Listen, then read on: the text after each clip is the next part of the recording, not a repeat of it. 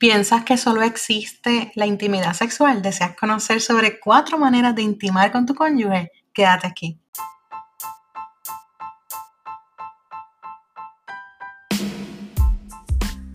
Hola comunidad Soy una mujer como tú. Esta que te habla es Neidi Natalie Rivera. ¿Sabías que tu autoestima está ligada a los desórdenes emocionales, a tu sexualidad, tu desempeño sexual, tu estilo de crianza e incluso el emprendimiento? Por eso aquí estaremos hablando de distintos temas ligados a la autoestima, porque mereces una vida mejor, disfrutar de tu vida en pareja, de tu sexualidad y de tu maternidad. Así que todos los jueves te espero aquí para que dialoguemos sobre uno de estos temas para lograr el éxito en nuestra vida, en nuestra maternidad como mujeres o como madres. Te espero.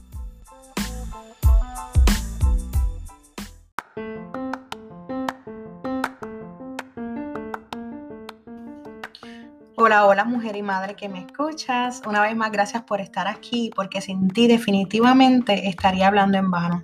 Gracias a las chicas que se han unido a mi comunidad en Instagram. Soy una mujer como tú. Y esta que está aquí, que te habla, se llama Neidi Natalie Rivera.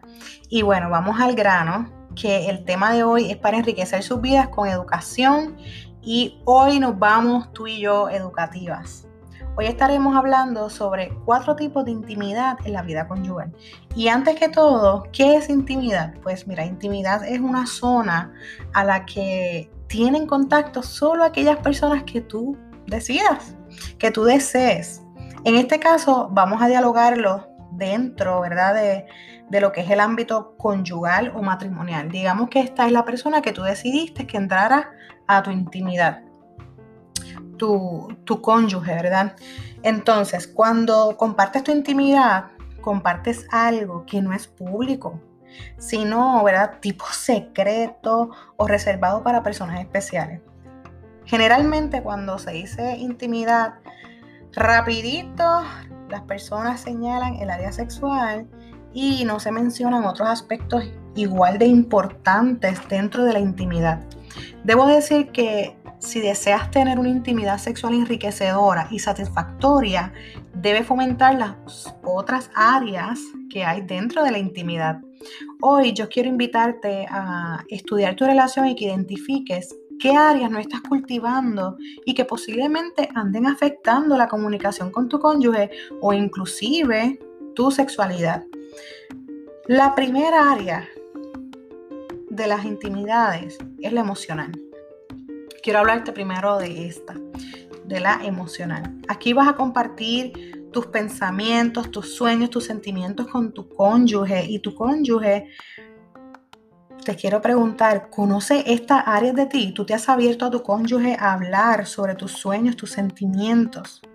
¿Tú tienes la libertad de compartir estas áreas con tu cónyuge?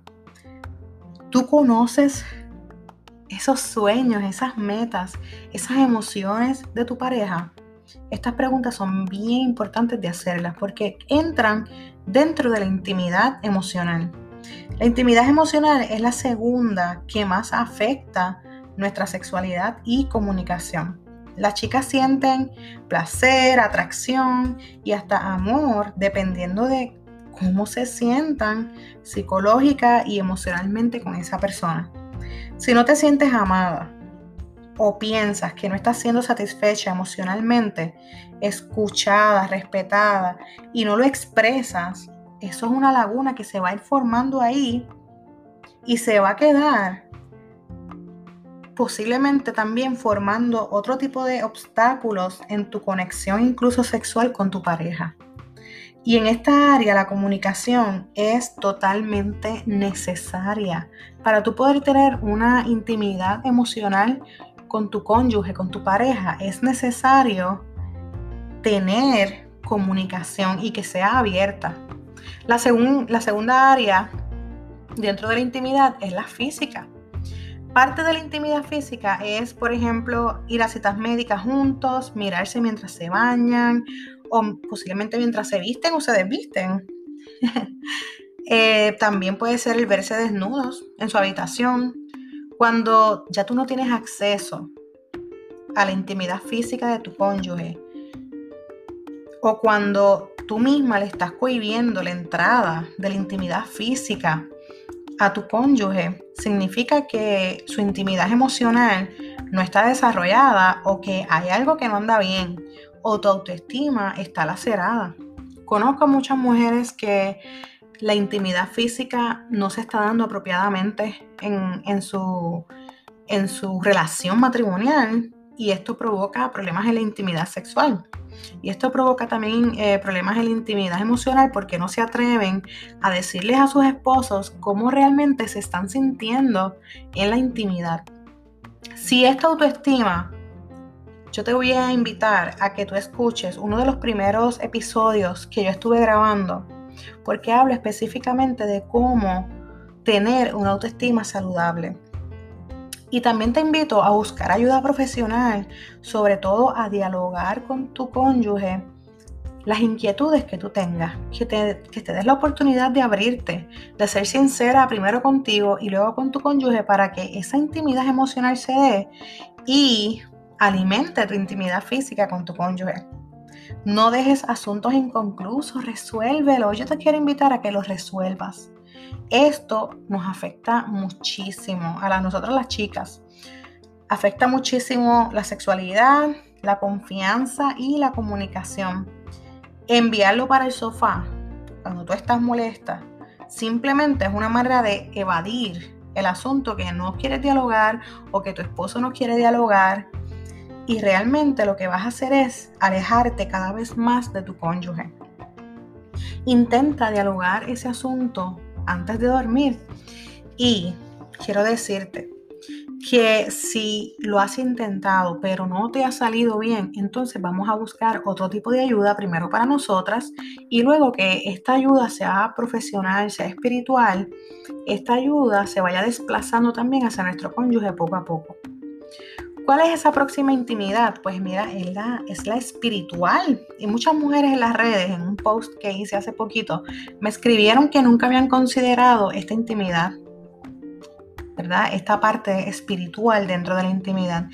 Y oh my, muchas realmente ni sabían que esta intimidad existía. Y aquí va la bomba. Yo quiero preguntarte hoy, ¿cómo está tu relación con Dios? ¿Sabes que el matrimonio fue creado por Dios? ¿Sabías que la dimensión espiritual tiene mucho que ver con la sexualidad? La sexualidad, yo quiero decirte hoy que es creada por Dios. Tu clítoris, tu vagina, el pene, el placer sexual fueron creados por Dios. Lo que la iglesia no enseña o nos enseña también interviene directamente en nuestra sexualidad. Por eso es muy necesario saber escoger bien quién nos da clases prematrimoniales, quién nos da consejería prematrimonial y demás. Si tu relación con Dios no anda bien, tu matrimonio no va a poder tener esa intimidad soñada, porque la espiritualidad tiene mucho que ver. También porque Dios nos permite ser empáticos con nuestros cónyuges. Y esto es un tema que he venido hablando en mis redes sobre la empatía hacia el cónyuge.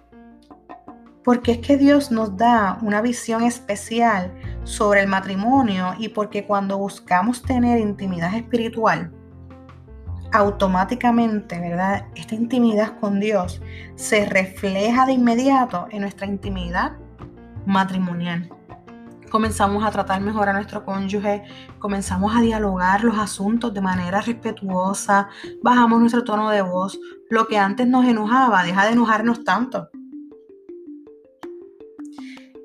Y entonces llegamos inclusive hasta a pensar mejor y a sentirnos mejor. Resolvemos conflictos y nos comunicamos como deberíamos o como siempre debimos comunicarnos.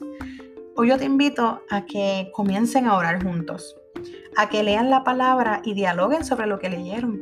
Posiblemente tu esposo no esté, ¿verdad?, eh, relacionado con Dios o no esté relacionado con el área espiritual, pero esto va a ser, como dice Luis Fonsi, paso a pasito, poco a poquito, ¿verdad?, suavecito. Eh, esto va a ser poco a poco, paso a paso esto no va a ser de una manera rápida, ¿verdad? un día no, le, vas a hablar de Dios y, ya él va a creer en, la espiritualidad o él ya va a querer insertar eh, esta intimidad espiritual en tu matrimonio, porque es que no esperes eso. Esas son tener expectativas demasiado altas. Yo te invito a ser realista. Y la primera que debe hacer esto, ¿verdad? Porque tú me estás escuchando a mí, no él. Es que tú comiences a orar por tu matrimonio y porque Dios se acerque a su matrimonio y que ustedes se acerquen a Dios. Es traer a Dios, ¿verdad? como centro y eso lo hacen a través de la oración. Y yo te invito a ti hoy a que tú seas la primera en orar, a que tú seas la primera en leer la palabra, a que tú seas la primera en hablarle a Él ciertos asuntos sobre Dios y sobre tus propias experiencias, las que vayas teniendo con Dios, a tu pareja, a tu cónyuge, a tu esposo. Y poco a poco Él también se va a seguir acercando a Dios. ¿Cuál es la última área de la intimidad sexual? Y aquí llegó el asunto. La intimidad sexual no es solamente el coito, es mucho más que eso, ¿verdad? Y el coito me refiero a la penetración, por si no sabes este concepto, ¿verdad? Es, el, la intimidad sexual, es el expresar en ese acto todo de ti. Expresar la confianza que tú sientes por tu cónyuge, el respeto, el amor, la exclusividad sin vergüenzas y sin miedos. Hay algo que leí en un libro del pastor Rey Matos y nunca olvido. Y es el hecho de orar por tu satisfacción sexual y por la satisfacción sexual de tu cónyuge. A veces no oramos por esto y podría decir que nadie ora por esto, porque es que han desvinculado la sexualidad de Dios han desvirtuado la sexualidad y nos han hecho pensar que es algo sucio y que como es sucio, no se debe hablar de ella en la iglesia o hablar con Dios sobre esto en oración, cuando no hay un pensamiento más lejos de la realidad que este. Que a Dios no le interesa tu sexualidad, a Dios sí le interesa tu sexualidad.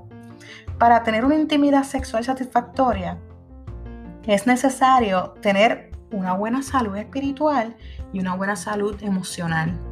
¿Verdad? Que esta intimidad emocional se esté dando de una manera apropiada en tu relación. Enfrentar nuestro pasado sin dudas y buscar las herramientas necesarias para superarlo y enriquecer nuestro presente a diario. Y esto de, trabajar nuestro pasado nos va a ayudar muchísimo. En ocasiones hemos sentido o hemos pasado, experimentado tantas decepciones que cuando estamos con, con nuestro cónyuge, se afecta nuestra relación porque traemos esos recuerdos, porque cuando intentamos intimar cada vez más con nuestro cónyuge, eso, esos pensamientos, esos recuerdos de relaciones defectuosas en el pasado o de esas heridas, que, están en ti todavía abiertas o recién cerradas, regresan y te impiden conectar con tu cónyuge. Así que vamos a buscar ayuda para cerrar eh, esas heridas, vamos a buscar ayuda para sanar nuestro pasado y enriquecer nuestro presente a diario. Y reconocer y entender que la sexualidad en la alcoba es la expresión del amor, es la expresión de la confianza. Y aunque no lo es todo en el matrimonio, porque esa es la realidad, no lo es todo, sí es una gran parte. Porque no me digan ustedes que, no que se casaron para no tener ningún tipo de intimidad sexual. Porque es que cuando tú amas, hablando sobre intimidad sexual, y cuando tú deseas, expresas Pueden ser besos, besos, abrazos, caricias, una mirada, inclusive el mismo acto sexual. Filipenses 2.4 dice, no mirando uno por lo suyo propio, sino cada cual también por lo de los demás. Dentro del matrimonio, para poder intimar en todas estas áreas, vamos a ver que hay algo en particular en todas estas áreas y se llama la empatía. Este verso bíblico nos habla sobre el amor y sobre la empatía. No olvides conectar con tu pareja en todas estas áreas, emocional, física y espiritual y sobre todo también, ¿verdad? Sexual, que es lo esperado. ¿Cuál de ellas no estás cultivando? Podría ser la física, podría ser la espiritual, podría ser la emocional o la misma sexualidad que no estás trabajando y te está impidiendo en conectar con, con tu pareja en otras áreas. Gracias por escucharme una vez más. Si te gustó este episodio, recuerda compartirlo en tus redes y etiquetarme como soy una mujer como tú en Instagram. Y nos vemos en el próximo episodio que no te lo puedes perder. Éxito.